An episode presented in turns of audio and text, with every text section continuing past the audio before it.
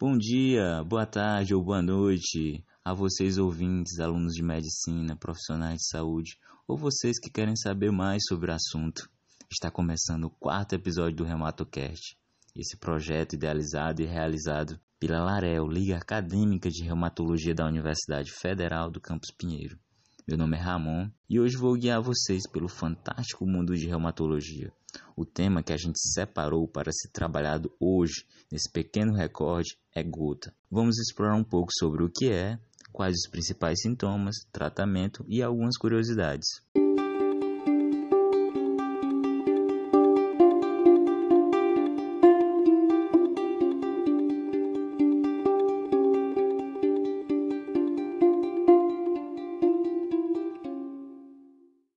Bom, mas o que é gota?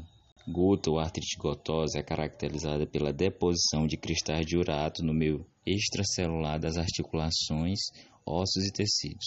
Porém, devemos esclarecer alguns conceitos sobre o ácido úrico e gota. Nem todas as pessoas que tiverem um ácido úrico alto vai ter gota. Lembrar que o ácido úrico alto é só o primeiro evento. Além do ácido úrico alto, é necessário uma resposta imunológica a esse ácido úrico, que foi precipitado nas articulações ou que será precipitado.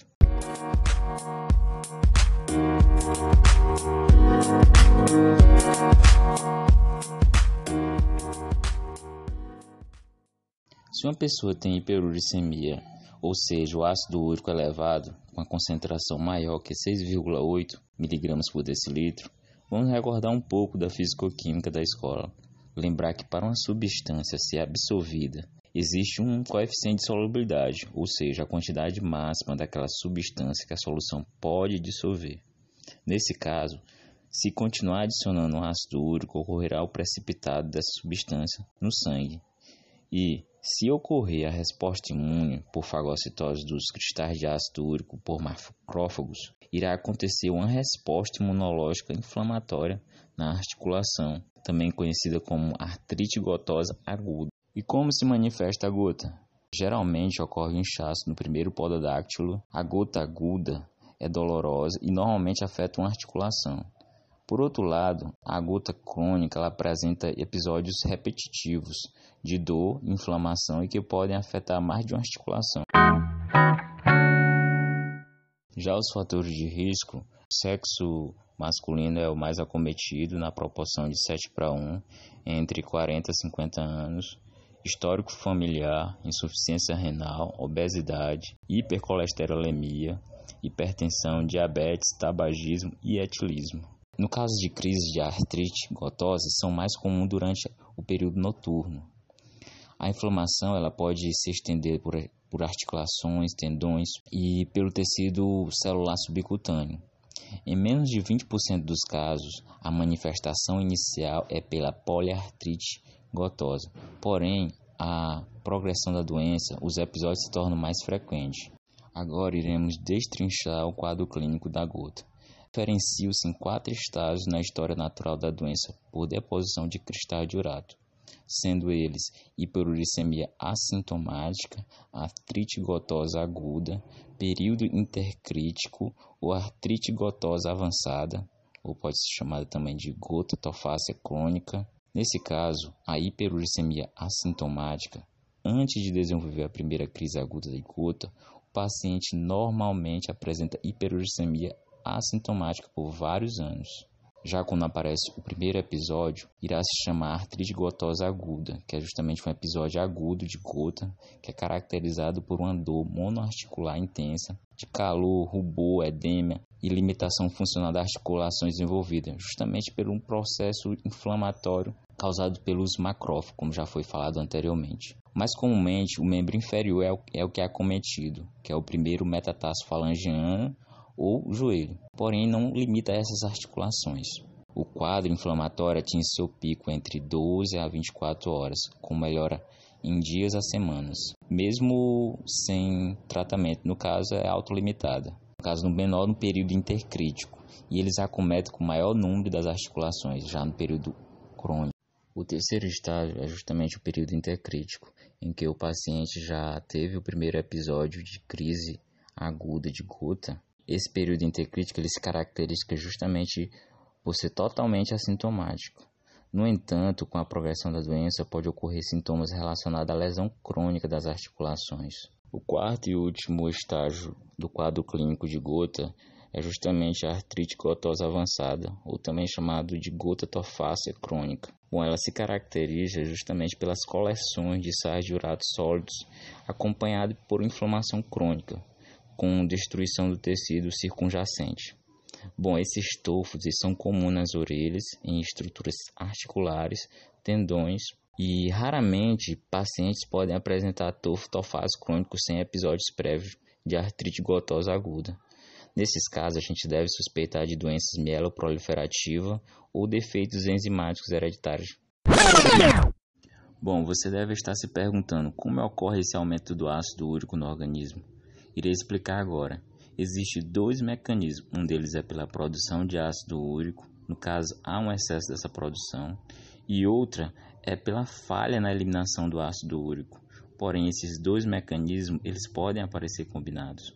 Então, o ácido úrico ele pode estar aumentado pelo excesso de produção ou falha na excreção. Mas como ocorre essa produção? Costuma ser produzida no organismo a partir das purinas, bases nitrogenadas liberadas pelo catabolismo dos nucleotídeos. Lembrando que existem dois tipos de bases nitrogenadas, as purinas e pirimidinas. No caso, as purinas são em número de três: adenina, guanina e hipoxantina. Na cascata, para a formação do ácido úrico, a enzima xantina oxidase ela metaboliza a hipoxantina em xantina e em seguida por ácido úrico. É, e com relação à eliminação do ácido úrico, aproximadamente dois terços do ácido úrico reproduzidos são eliminados pelos rins e um terço restante é justamente pelo tubo digestivo.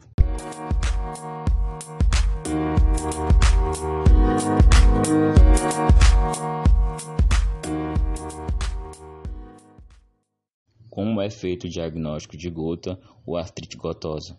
Primeiramente, deve-se pensar em gota aguda quando o paciente desenvolve a monoartrite de instalação súbita, localizada nas articulações distais de um membro inferior. É importante lembrar que a monoartrite está sempre indicada a punção do líquido articular.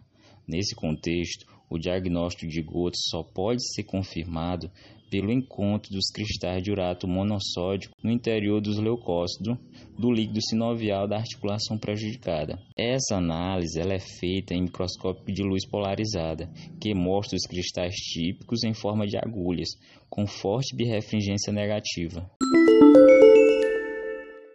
No caso, quando não se tem como retirar o líquido para se verificar a presença dos cristais, o diagnóstico de gota Nesse caso, pode ser considerado altamente provável quando existe uma hiperuricemia, ou seja, quando a concentração de ácido úrico é maior do que 7 mg por decilitro. Outro fator é com relação ao quadro clínico, que já foi relatado anteriormente. Além disso, pode-se fazer uso da resposta significativa à administração de colchicina. Já os exames de imagens, eles podem ser bastante úteis na fase crônica da gota.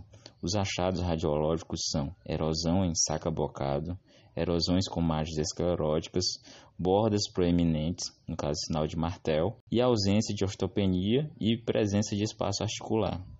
Agora iremos falar sobre o tratamento de gota. Os medicamentos utilizados para o tratamento de crise aguda de gota são os AINs, anti-inflamatórios não esteroidais como a indometacina, ibuprofeno e diclofenac. Como segunda linha é usada a colchicina, que inibe a movimentação e a fagocitose dos leucócitos. Já em terceira linha é usado os corticóide intraarticular. Vamos pensar um pouco. Se o ácido úrico está elevado no organismo, o tratamento para a crise seria reduzir os níveis de ácido úrico. Entretanto, não se deve fazer alterações bruscas nos níveis de ácido úrico. Nesse caso, o tratamento de hiperuricemia só deve ser feito após o controle da crise aguda e também após o uso de profilático de colchicina. Como é realizada a profilaxia das crises?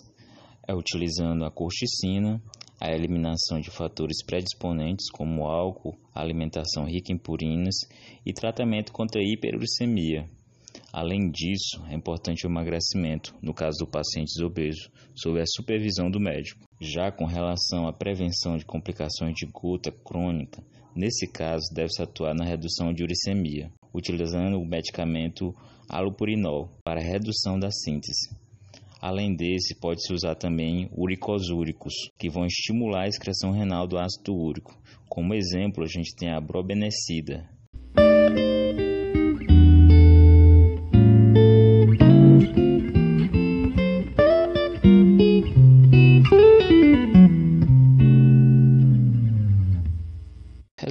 tratamento de gota tem como principais objetivos acabar a crise aguda o mais rápido possível, prevenir as complicações do estofo nas articulações, rins e outros órgãos, prevenir as recidivas de artrite gotosa aguda, prevenir a formação de cálculos renais e, além desses, também tratar fatores associados como obesidade, hipertrigliceridemia e hipertensão arterial.